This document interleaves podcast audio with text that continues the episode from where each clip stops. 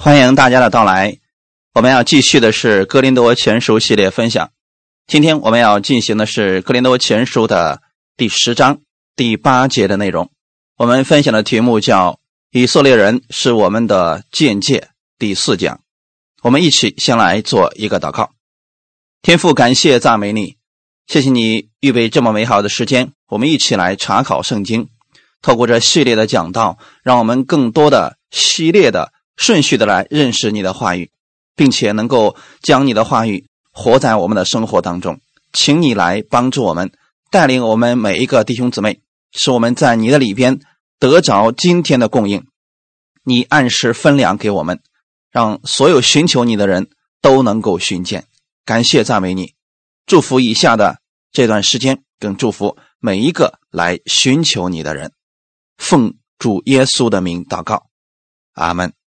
看我们今天的本文，《哥林多前书》第十章第八节的内容。我们先来读一下这一节经文。我们也不要行奸淫，像他们有人行的，一天就倒闭了两万三千人。他们这些经文到底是从哪里出现的呢？保罗现在引用的是《民数记》。二十五章的内容，在第十章当中，保罗引用了很多过去以色列人的失败。那透过这些人的失败，其实是要提醒我们，我们没有必要去走他们这条老路。当以色列百姓对神不忠心的时候，他们在神以外还找其他的人违背神的话语时，他们自己。深受其害，首先是犯了奸淫，紧接着就拜了外邦的神，导致他们中间死了很多人。这也是我们的见解。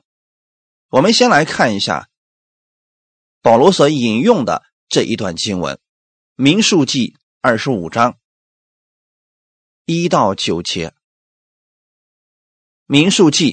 二十五章一到九节的内容：以色列人住在石亭，百姓与摩押女子行起淫乱，因为这女子叫百姓来一同给他们的神献祭，百姓就吃他们的祭物，跪拜他们的神。以色列人与巴利皮尔联合，耶和华的怒气就向以色列人发作。耶和华吩咐摩西说：“将百姓中所有的族长，在我面前对着日头悬挂，使我向以色列人所发的怒气可以消了。”于是摩西吩咐以色列的审判官说：“凡属你们的人，有与巴里皮尔联合的，你们个人要把他们杀了。”摩西和以色列全会众。正在会幕门前哭泣的时候，谁知有以色列中的一个人，当他们眼前带着一个米甸女人到他兄弟那里去。祭司亚伦的孙子以利亚撒的儿子菲尼哈看见了，就从会中起来，手里拿着枪，跟随那以色列人进亭子里去，便将。以色列人和那女人由腹中刺透，这样，在以色列人中瘟疫就止息了。那时遭瘟疫死的有二万四千人。首先呢，先给大家解决一下这里边的数字不一样的问题啊。我们今天读的本文当中呢，说的是两万三千人，而在民数记二十五章提到的是。两万四千人，很多人说了啊，那这块圣经是不是写的不正确呢？保罗在这儿其实用了另外一个词，叫一天就倒闭了两万三千人。那其实后边还有一些人继续死了，所以在民数记二十五章，它并不是记载哎这一天死的多少人，而是一共死了多少人。所以这个数字呢，它并没有错误之处啊。我们看这段经文，你们看见了什么？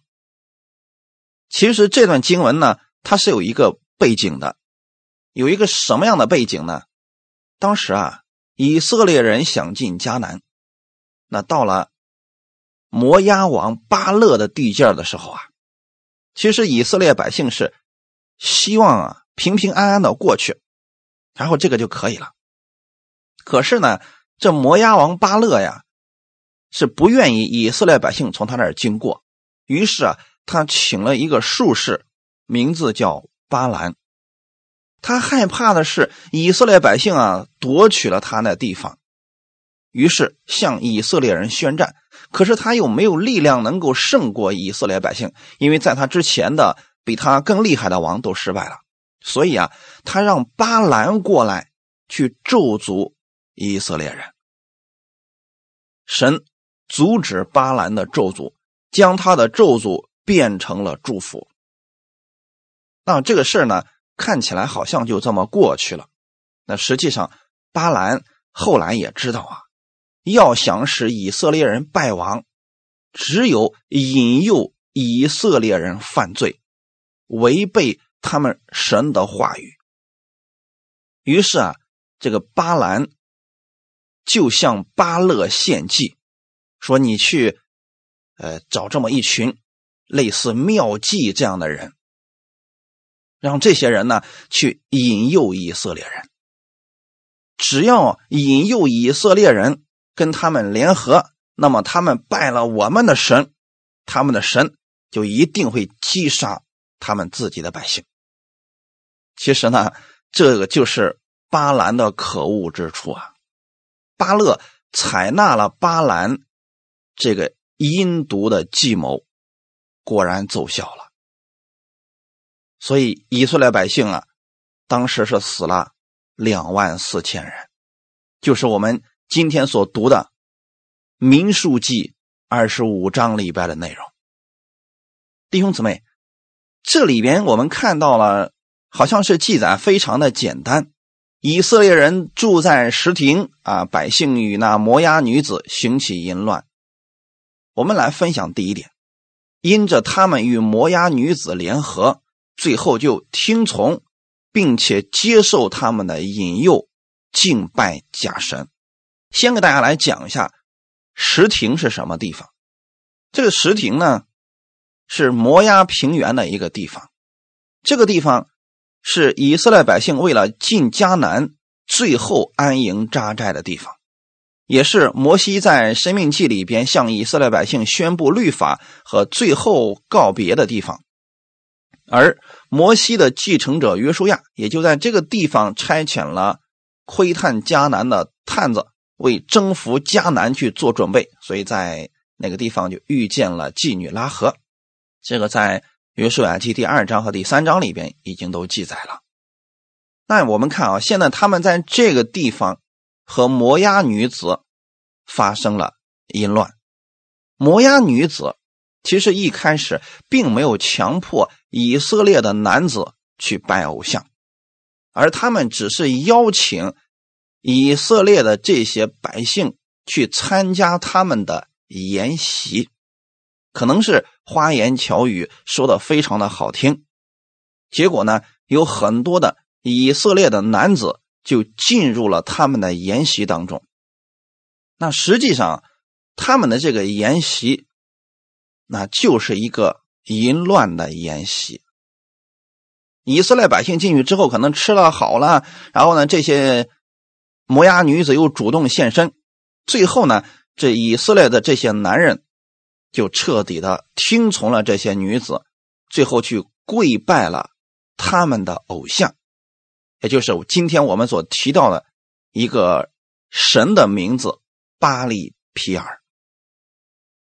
其实保罗在提到这个状况的时候啊，是要说明以色列的堕落是源于淫乱。其实，在这里的淫乱跟我们所说的乱搞男女关系的那种淫乱，并不是一回事啊。此时保罗在这儿所说的是那种，就是类似于大型聚会，就是过去他们拜假神的时候都有这样的性堕落的这种。聚会啊，非常非常的多的人在一起。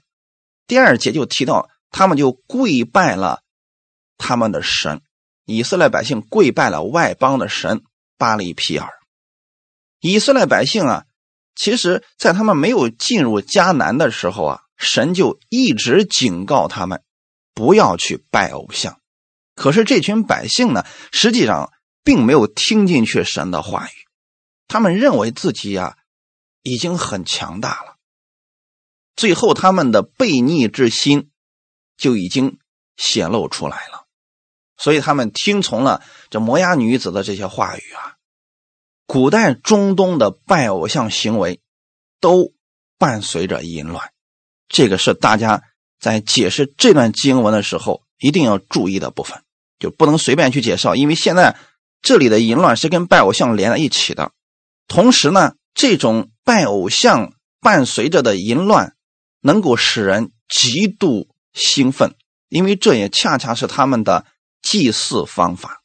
啊，今天有一些人在不知道的情况下，也参与了跟古代类似的一些一些方式，比如说进行了一些特殊的运动啊，啊，现在还有人在做，不是印度那个地方这样的比较多啊。这样的方式呢，能够充分迷惑人。软弱的身心，所以弟兄姊妹，我们会有时候会发现，哎，那些人跳的舞呢，或者说做的那些动作呀，穿的那些衣服啊，都具有迷惑人身心的功能。其实他们是经过严格训练的，而这个事情呢，我们在格林多前书一开始的时候已经给大家讲过一部分了。在格林多地区，他们的情况其实跟。现在我们所读到的以色列百姓去石亭跪拜巴利皮尔，几乎是一模一样的。格林多地区，他们当时的庙里边有很多的庙祭，而格林多人也经常去那个地方，他们认为这是他们身份的象征，他们也期待呢从那些偶像的身上给他们带来祝福，保佑他们。但是那些偶像的庙里边，都伴随着淫乱的事情，而且是非常的普遍。大家都觉得这个本身没有什么，这正是那些偶像想要达到的果效。那我们现在想想看，以色列百姓呢，在旷野这么漫长的旷野生活当中，身心呢极其的疲惫。那这种情况之下，有。摩押女子主动现身，这就让这群以色列百姓啊，顿时就失去了一切的防备之心。其实呢，今天魔鬼攻击信徒的时候也是一样的，就在你最疲乏的时候来攻击你。那当年魔鬼就这样来攻击耶稣的。耶稣在旷野进食了四十天的时候，他真的是饿了。所以呢，这时候魔鬼说：“嗯。”你如果是神的儿子，你就把这个石头变成食物吃了吧。所以魔鬼他知道你现在最需要什么，他就给你拿什么。你现在正困着，他给你拿了一个枕头。所以以色列百姓现在呢，其实他们里边的这个张狂之心已经都表现出来了。虽然神的律法上已经明显的写了这些事情，除我以外，你不可拜别的神。可是以色列百姓。他们并不觉得这有什么问题，所以弟兄姊妹，这正是所有基督徒的软弱之处，而撒旦就会用这些去攻击信徒的软弱。我们今天给大家稍微来介绍一下巴黎皮尔，因为很多人呢会对这样的一些事情不太了解，说这个巴利到底是什么呢？圣经当中。多次的提到了巴利啊，今天又提到了巴利皮尔。其实巴利他不是一个神的名字，他是神的通用名，意思是主人。所以大家一定要记得，巴利不是一位神，是任何神都可以称为巴利。所以圣经里边就提到了诸巴利，有很多巴利啊。那么怎么样去区分呢？他们为了把这个神的给区分开来啊，所以在这个神的后面加上了一个地区，比如说巴利比利图史诗记第九章第四节里边提到了巴利比利土啊，这是一个在比利土地区的巴利。还有呢，《列王记下》第一章里边提到了巴利西卜啊，那就是西部地区的巴利。那再就是今天我们所读到的《民数记》二十五章第三节里边的巴利皮尔，它是指皮尔地区的巴利。所以这个巴利呢，是当时摩押人还有迦南人所侍奉的偶像。今天一定要记得，这些偶像与荒淫和狂欢都有关系。就是但凡是叫巴利的啊。他所有的这个神，不管哪个地区的这个巴利，这些巴利都与淫乱有关系，都与狂欢有关系。那么今天人们都特别喜欢 party，都喜欢狂欢。其实啊，就是那个时候啊，巴利正好就是迎合了人们的这种心理，把你里边的这些私欲啊，直接给你最大化。信奉巴利的人相信，大地的生命力都是来自巴利和亚纳特的交合。这亚纳特又是什么人？是个女的神啊。巴利是一个男的，所以呢，他们相信所有的这个生命啊都是他俩产生的。因此啊，他们每年都会开这种祭神大会，在秋季的时候啊，就会召开这种非常隆重的典礼啊、仪式等等。其实这些典礼、这些仪式啊，就是肆意的群体淫乱。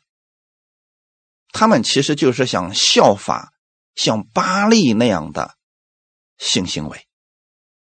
所以大家可以记到了，为什么今天保罗要提到这个事情啊？他并不是指单个人之间的问题，他是指你呢参与到了一种非常可怕的狂欢的。淫乱的这种聚会当中去了，所以啊，你想一个人一旦要进去之后啊，他会带一群人都会进去，因为呢，那个非常具有诱惑力啊。耶和华的怒气啊，就向以色列人发作。当时呢，死了这么多人，其实去那儿的人并不多，只是呢，那些人回来之后啊，把那些女人又带回来了，结果呢，就在整个。以色列百姓当中啊，就引起了大家的混乱。所以说，神的怒气就向他们发作，这是神真的击杀了他们。但请记好了啊，弟兄姊妹，这是在旧约律法之下。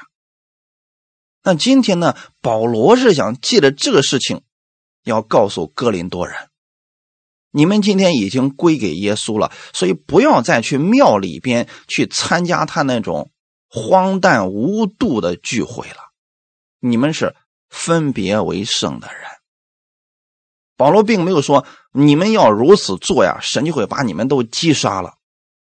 啊，这种事情保罗并没有提到，只是说在新约之下，如果你参加了类似这样的一些群体淫乱的聚会，那损失的一定是你自己。神的话语你是一点都听不进去的。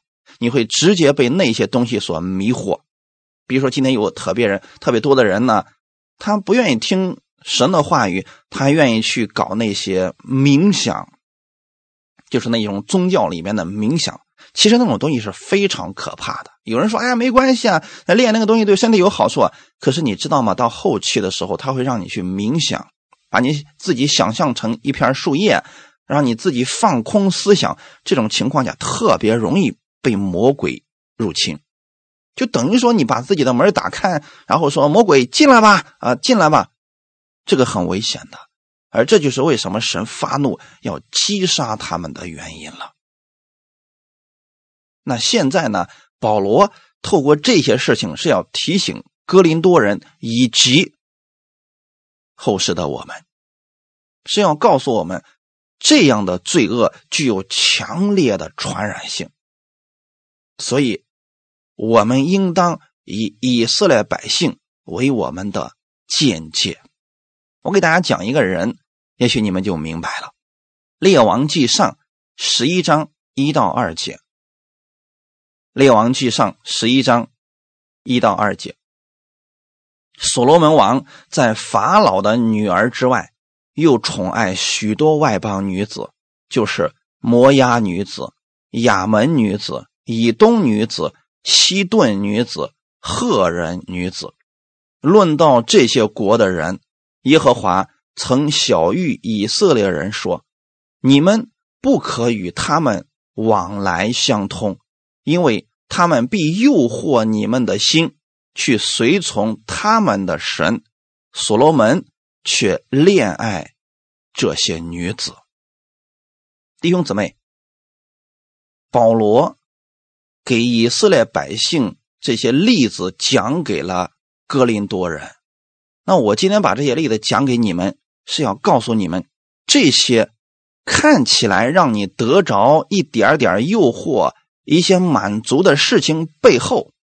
到底这些女子是想干什么？那么今天我们读的《民数记》二十五章，很明显那是巴勒的一个诡计，为的就是让以色列百姓灭亡。所以这些女人背后看似了是让他们得到了身体上的一些满足，但实际上是希望他们死，希望他们去拜他们的那个偶像。而所罗门的这个问题也在这儿。我们的主反复的强调，不可与这些外邦女子往来相通，就是知道这群以色列百姓没有什么抵抗力。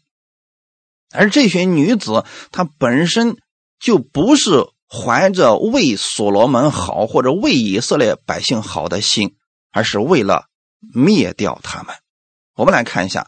刚才我们所读的本文《列王记上》的十一章第一节，就是说所罗门呢宠爱了许多的外邦女子，其中就包括了摩押女子、亚门女子、以东女子、西顿女子和赫人女子，而这些女人的背后都有巴利做他们的神。那你们又发现了什么呢？我刚才给大家提到了巴利这个神。所有的聚会都是跟淫乱有关系的，所以为什么所罗门能够被这些女人诱惑，那是有原因的。这些女人肯定是受过特殊训练，比如说摩崖女子的，可能她选的人本身很漂亮，而且呢能歌善舞，琴棋书画是样样精通啊。人家的目的是很明确的，那就是要把你的一些东西夺走。让你去跪拜他的神，所以人家的目的这么强，而所罗门竟然在这个事情上跌倒了。所以我们看第二节，其实说的非常清楚啊。论到这些国的人，他指的是上面所提到的那些别国的女子。这些女子，你娶她们的时候，你就应该知道她们背后的神是什么样子的神。你就应该知道他们的目的是为了什么。神已经非常强烈的，并且明确的说明了，不要娶这些人，不要跟他们往来相通，因为他们必诱惑你们的心去随从他们的神。神在所罗门没有继位之前都已经告诉他了，可是呢，他还是做了这些事情。后来先知劝所罗门，所罗门都已经听不进去了。所以你会发现，后来的时候呢，所罗门确实是恋爱这些外邦女子。可能说，哎，我尊敬你的神，我尊重你的信仰，所以呢，为他们建造了他们的偶像。那你想，这些女子总是有花言巧语说，哎，你来拜我的神吧。可能一开始所罗门还有所抵挡，后来的时候，在甜言蜜语的炮弹之下，所罗门就彻底失败了。所以他的人生当中有很多年是远离了神，就去做这些事情，拜了很多外邦的神。等他到老年的时候，突然发现自己走错了路啊！啊，弟兄姊妹，你会发现啊，其实神把这些事情写在圣经上，也是我们的一个见解。你说我地位高，我能力大，我聪明，所以我不会受这些女人的影响。你错了。如果他们背后确实拜的是这种跟淫乱有关的这些神，你是胜不过的。你必然会被他们诱惑去。那最好的方式是什么呢？远离这些人，别跟这些人往来相通。大家明白了吗？所以这些人都是我们的见解。我们看一段经文，《格林多前书》第六章十五到十七节，《格林多前书》第六章十五到十七节，岂不知你们的身子是基督的肢体吗？我可以将基督的肢体作为娼妓的肢体吗？断乎不可。岂不知与娼妓联合的，便是与他成为一体吗？因为主说二人要成为一体，但与主联合的，便是与主成为一灵。好，弟兄姊妹，保罗其实在这儿告诉我们。你们怎么样来面对这些拜别的偶像、去这庙祭里边去嫖娼的这些事情？那保罗没有说啊，你们这么堕落，你们该死，神应该击杀你们，像对待以色列百姓一样，把你们全给灭了，你们就老实了。哼如果是这样的话，可能哥林多人就不信耶稣了。那保罗真的是为了拯救这群人，所以给他们讲了一些真理，说岂不知你们的身子是基督的肢体吗？意思是你现在是与基督联合的。所以你不能够再去让那些娼妓成为你的联合，因为联合你就会相信他。联合的过程当中就是心意的相通，大家明白了吗？所以这里边说了，岂不知与娼妓联合的，便是与他成为一体吗？那你想想看，现在不管是巴勒派来的这群女子，还是。当时所罗门所娶的那些外邦女子，那这些人只要联合在一起，你就会受他们的这些思想的影响。他们最擅长的是诱惑人心，所以弟兄姊妹，这些女子的来历，它是目的性非常强的，目的只有一个，就是诱惑你去拜他们的神。所以弟兄姊妹，我们不要说，哎呀，没关系啊，我一定能够胜过的。遇到这样的事儿。最好的方式就是远离。比如说，今天在这个和平的年代当中，还有人去红灯区。那这种情况之下，你觉得你在那个地方能找着真感情吗？确实，你可能会得到的是尊重、甜言蜜语、花言巧语，真的会让你听起来很舒服。可是，人家的目的是什么？为了你的钱，或者你身上的一些东西。目的性非常明确的，当你与这些人联合，他就会诱惑你的心，你跟他成为一体，有一天就会被他伤了，或者说啊，让他得逞之后，你可能真的就一无所有了。那你看以色列百姓，他们中间死了那么多人，所罗门真的自己的一生几乎都葬送进去了，因为这些女子目的非常明确。所以在今天这儿要给弟兄姊妹们一个劝告：远离淫妇。在真言书里边啊，有三章，其实都在强调这个事情。五章、六章、七章。真言书五章、六章、七章，如果你是弟兄的话，建议你去看一看啊。这个是智慧的言语。所罗门为什么能够写出这么多让我们远离淫妇的这些话？你应该能想明白了，他深受其害呀。到老年的时候，他突然发现错了。哎呀，我以为我能胜过的，没想到啊，我还是中了他们的计，我拜了他们的偶像了，我跟他们联合了，最后啊，我真是损失惨重啊。我给大家透过三段不同的给大家来分享一下。第一段，《真言书》第五章一到五节，《真言书》第五章。一到五节，我儿要留心我智慧的话语，侧耳听我聪明的言辞，为要使你谨守谋略，嘴唇保存知识。因为淫妇的嘴滴下蜂蜜，她的口比油更滑，至终却苦似阴沉，快如两刃的刀，他的脚下如死地，他脚步踏住阴间。好，弟兄姊妹，你看我们的主啊，怎么样去描述这些淫妇的？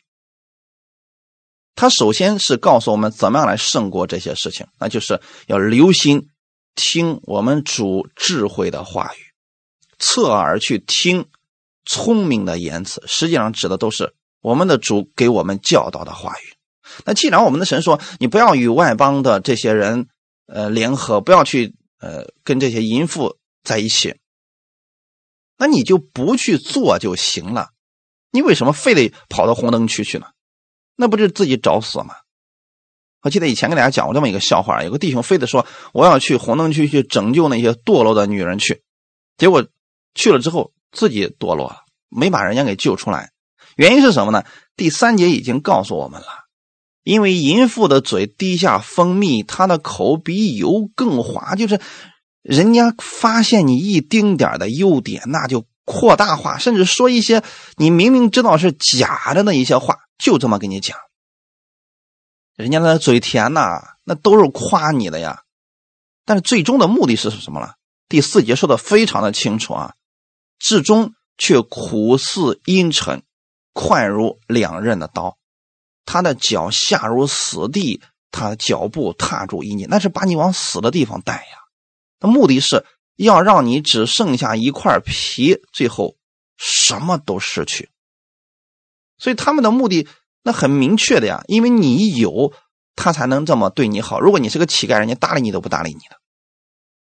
我们再看一段经文，《真言书》的第六章二十三到二十六节，《真言》第六章二十三到二十六节，因为诫命是灯，法则是光，训诲的责备是生命的道，能保你远离恶妇。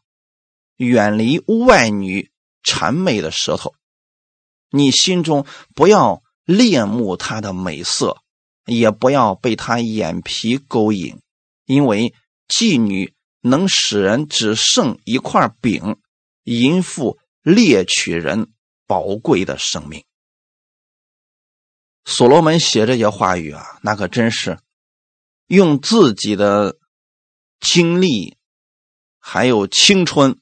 给我们总结出来的经典呀，诫命是灯，法则是光，训诲的责备是生命的道。那就是告我告诉我们，我们千万不要离开了神的话语，一定要相信神的话语，千万别去招惹这些淫妇，太危险了。你只有把神的话语牢记在你的心里边，作为你脚前的灯路上的光。才能够保你远离恶妇。遇到这些事儿，不要去跟别人争论什么，直接远离即可。所以圣经上告诉我们是远离恶妇，远离外女谄媚的舌头。人家嘴肯定说的是甜的，可是你呢，不要听，你心中不要恋慕她的美色。很明显啊，不要被这些人外貌给欺骗了。也不要被他的眼皮给勾引了。所以说啊，如果真的啊，你觉得说这样这么的好事临到你身上，一定要好好思想一下了。最后呢，在二十六节的时候也告诉我们答案了，因为啊，妓女能使人只剩一块饼，那意思是你所有的东西都会被夺走啊，一无所有了。还有呢，淫妇猎取人宝贵的生命。很明显，这些人最后是可能让你的生命都没有了，所以这是我们呢一定要明白的啊。有人问说：“这个这个眼皮怎么勾引人？”你们仔细去看一看，那过去不是演过一一部电视剧叫《封神榜》吗？你看那里面的妲己那个眼皮你就知道啊，那真的能勾引人的。那些是受过特殊训练的，而。当时我们所说的摩押女子也好，或者，呃，亚门女子也好，甚至说现在的哥林多人外邦神的那些妙计也好，他们都有这种能力，以目送情嘛。你看那个时候勾引约瑟的那个波提乏的妻子，人家就做到这个事情了嘛。那他们的目的很明确的，他是要得着你的一些东西的。那么好，第七章真言书的第七章是我们要分享的第三段啊。第七章你们自己回家看，因为这个比较长，但是说的比较委婉，也比较详细啊。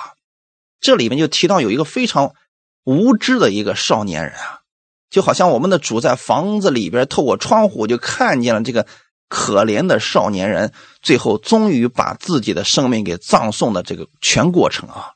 他说这个愚蒙的少年人，有一个无知的少年人从街上经过，走进了淫妇的巷口，直通往他家的路跑那个地方去了。那可见。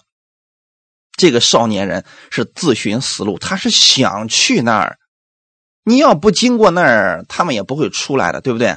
所以说，今天这些淫妇们不会跑你家里面来找你，是他给你一个机会，也许给你偷偷塞了一张他的什么名片啊，让你去找他。所以你看，这个少年人是走进了淫妇的巷口，在黄昏，在晚上，在半夜，在黑暗之中，看呐，有一个妇人来迎接他，是妓女的打扮。后面就说了，有诡诈的心思。弟兄姊妹，你会发现，刚才我们所读到的这些犯淫乱的这些人，这些女人都有诡诈的心思，她的目的是让你死，或者夺去你的生命。所以你看十二节是怎么说的呢？十一节到十二节说，这妇人呢，喧嚷不受约束，在家里停不住脚，有时在街市上，有时在宽阔处，在各巷口蹲伏。那就是猫着呢，就看谁愿意过来上当送死呢。结果这个少年人过去了，结果呢，你看人家与他亲嘴，脸无羞耻的对他说：“来我家吧。”然后呢，说了好多好听的，然后呢，说啊，我这可好了，怎么样，怎么样，怎么样，可以让你饱受爱情，直到早晨，我们可以彼此亲爱欢乐。然后后面你会发现，二十一节说的非常清楚啊，这个淫妇用许多巧言。诱他随从，用谄媚的嘴逼他同行。二十二节就说了，少年人其实是缴械投降了。少年人立刻跟随他。那弟兄姊妹，你没有想起来，以色列百姓是不是也是这么堕落的呢？哎，摩押女子这么诱惑他，其实跟这个过程应该差不多的。诱惑他们之后啊，那以色列百姓就哎就跟随他了。第二十二节说，少年人立刻跟随他，好像牛往宰杀之地，又像愚昧人带锁链去受刑罚，只等剑穿他的肝，如同雀鸟急入网罗，却不知是自丧己命。弟兄姊妹。你会发现，这个男人此时跟着这个女人走的时候，他觉得：“哎呀，我又得到好处了，我有便宜可以占了。”可是现在这个淫妇的心里面是怎么想的？终于有一个上钩的啦，终于有一个送死的啦，终于有财物上门了，所以就好像牛往宰杀之地。就好像愚昧人带着锁链去受刑罚，那用今天的话来讲，人家都要把你拉出去卖了，你呢跟着人家屁颠屁颠还在后面给人家数钱呢，只等剑穿他的肝，如同雀鸟急入网罗。你看那个那个鸟啊，过去怎么入网罗的？你们小时候不知道有没有见过那样的捕鸟的工具啊？就是上面有个筐子，然后呢，用一个用一个绳子啊给它吊起来，留一个口，然后呢。在下面撒上一些鸟喜欢吃的一些东西，比如一些谷子呀，一些什么东西。然后这时候麻雀就非常着急的，腾腾腾腾腾就进到那个筐里面去了。然后呢，把绳子啪一落下来，吧唧，这些鸟全部都会进到网络里边去。而此时呢，我们的主啊，用这样的一些话语来形容这个少年人非常着急的就跟着这个女人，被他的甜言蜜语给欺骗，要跟着他走，没想到是自丧己命。以色列百姓在这个事上陷进去了，然后呢死了。所罗门那等于说啊，那是如果不是神保守他，他已经死不止一万次了。那现在的哥林多人情况依然如此。其实哥林多人在去妙计的这些事情上，他们中间太多的人都已经死掉了。你们有时间的话，去读一下关于罗马的一些历史，你就知道，当年的罗马就是如此灭亡的。那当时已经混乱的不像样子了。有一部比较经典的电影叫《庞贝古城》，啊，就是讲的在一个叫庞贝的古城是在一个火山的脚下，啊，这个城的人就是极其的荒诞淫乱。那有一天的时候呢，这个火山就爆发了，那那些人全部都死掉了。后来呢，这个城被挖出来之后，发现他们当时有很多人临死的时候还在交配当中，因为火山灰直接下来都变成了那个化石了啊。结果这些形状都被保存下来了。弟兄姊妹，你会发现他们中间有太多这样的拜假神的，这样类似这样大型的淫乱的这些聚会。很明显，不管是过去古代的还是近代的，他们都有一个特点，就是死，让人像网罗一样掉进去，然后自送己命。所以这些偶像我们一定要远离，这些女人我们一定要远离，不要去找什么借口去拯救他们，你救不了。第二点，我来分享，跟从他们。听从他们，就会吃他们的偶像之物。诗篇一百零六篇二十八到三十节，诗篇一百零六篇二十八到三十节，他们又与巴利皮尔联合，且吃了祭死神的物。他们这样行，惹耶和华发怒，便有瘟疫流行在他们中间。那时，菲尼哈站起。刑罚恶人，瘟疫这才止息。我们不知道当地当时是发生了什么样的一些事情啊。总之呢，他们吃了这些祭死神的这些物品之后啊，就把这些灾祸、瘟疫带入到了以色列百姓当中，中间有好多人就死掉了。所以可想而知啊，当时呢，巴勒可真是用心良苦呀。先是诱惑这些人，然后呢，借着这偶像之物，又让他们得了瘟疫。那你想，这些人死的多么的冤枉呀！神的劝诫当时说的非常的清楚呀，《出埃及记》三十四章十一到十六节，《出埃及记》三十四章十一到十六节，我们来看一下当时神怎么样劝他们的。我今天所吩咐你的，你要谨守。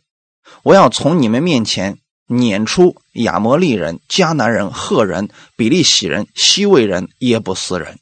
你要谨慎，不可与你所去那地的居民立约，恐怕成为你们中间的网罗。却要拆毁他们的祭坛，打碎他们的柱像，砍下他们的木偶，不可敬拜别神，因为耶和华是祭邪的神，名为祭邪者。只怕你与那地的居民立约。百姓随从他们的神，就行邪淫，祭祀他们的神。有人叫你，你便吃他的祭物；又为你的儿子娶他们的女儿为妻，随从他们的神，就行邪淫，使你的儿子也随从他们的神行邪淫。弟兄姊妹，你会发现啊，今天我们所讲的这个淫乱的事情，其实是跟拜偶像是直接连接在一起的。所以，神在他们没有遇到这些人的时候，都已经给他们了一些吩咐和警告：你们要谨守。所以，弟兄姊妹，圣经当中有很多是不让我们去做的事那你就这么照着去，不不去做就行了。不要去问为什么不可以，我可以胜过的。今天有很多人不理解的时候，就说：你们的那个神怎么那么残忍呢？非得把人家迦南七族都给灭光。甚至说，有时候神是这么说的：把那个城里边所有的人、牲畜全都灭掉，连银子都不要留，全部要烧掉，还要把那个城撒上盐。那为什么神要这么做呢？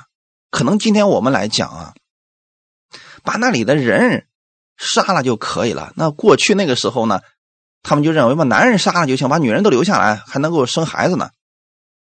人们是这么想的，那个牲畜啊，什么都没有关系的啊。那个有什么呀？还有金银财宝，那个这个应该留下来。可是为什么神要吩咐有一些是绝对不可以留的，是要灭尽的？那有些人贪恋了他们的这个金银，都被杀死了。你们读出埃及记、民数记，就应该看到确实有这样的事情发生。为什么会这样？其实啊，在这儿我给大家讲一下啊，不是神一定要把这些人消灭干净，是因为这些人的罪恶已经满了。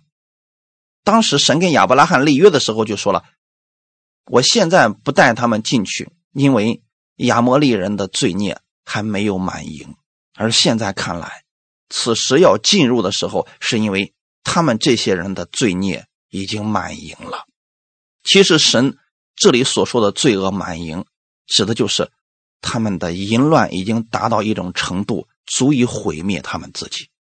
那今天我们可以知道啊，那如果说，男人与男人，男人与牲畜，女人与女人行这些邪淫的时候，或者说一个女人跟很多男人都发生这种身体关系，这个女人的身体里面是有毒素的，而这些毒是可以传染的。今天的医学已经证明了这一点了，而当时迦南七族已经做到了这一点，无论是他们、他们的家人，还有他们的牲畜。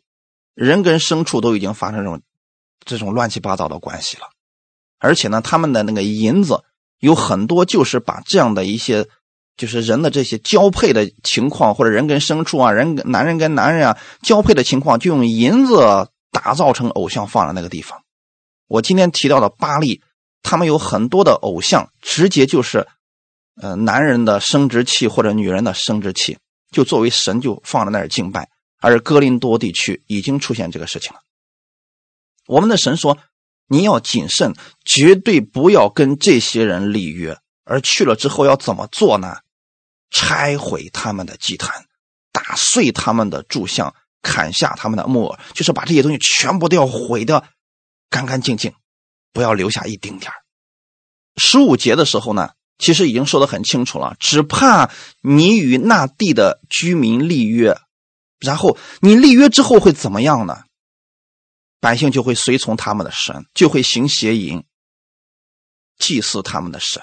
那弟兄姊妹，我不知道我们怎么去看待这个事情。不管是哪一个弟兄，他说我有能力胜过这个。如果有一些非常淫乱的东西是用金银财宝做成的，你又舍不得丢，你天天看着这个东西，你就会被他所引诱。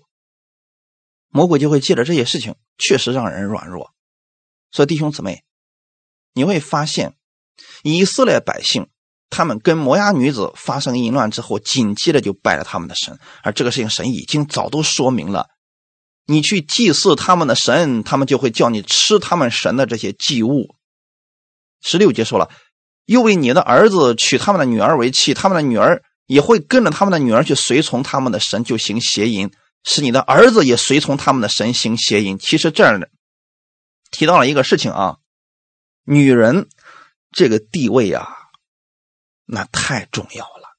上帝一开始的时候啊，知道男人有一个软弱，所以呢，造了一个女人来帮助男人。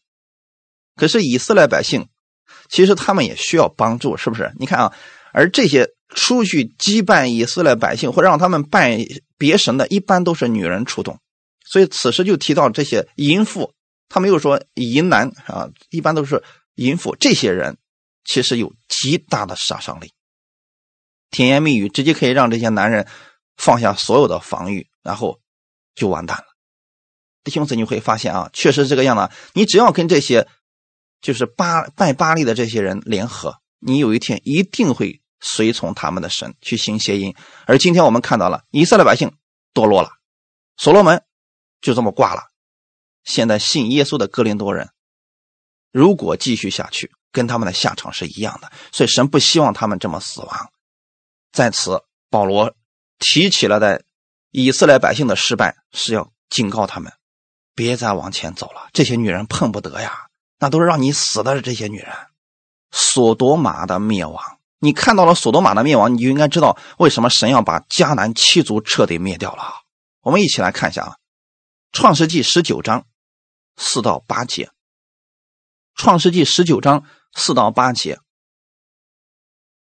这是当时呢神的两个使者进入到索多玛，哎，当时发生的一个情景啊。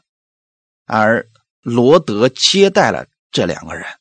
我们看看当时城里的人发生了什么事情，就来了两个男人，而且从外邦来、外地来了两个男人，他们就发生这么奇特的、奇葩的故事啊。创世纪十九章四到八节，他们还没有躺下，索多玛里各处的人连老带少都来围住那房子，呼叫罗德说：“今日晚上到你这里来的人在哪里呢？把他们带出来。”任我们所为。罗德出来，把门关上，到众人那里说：“众弟兄，请你们不要做这恶事。我有两个女儿，还是处女，容我领出来，任凭你们的心愿而行。只是这两个人既然到我舍下，不要向他们做什么。”好的，兄姊妹，我想我有必要给大家解释一下啊，这里到底发生了什么事情？索多玛为什么被灭得一干二净？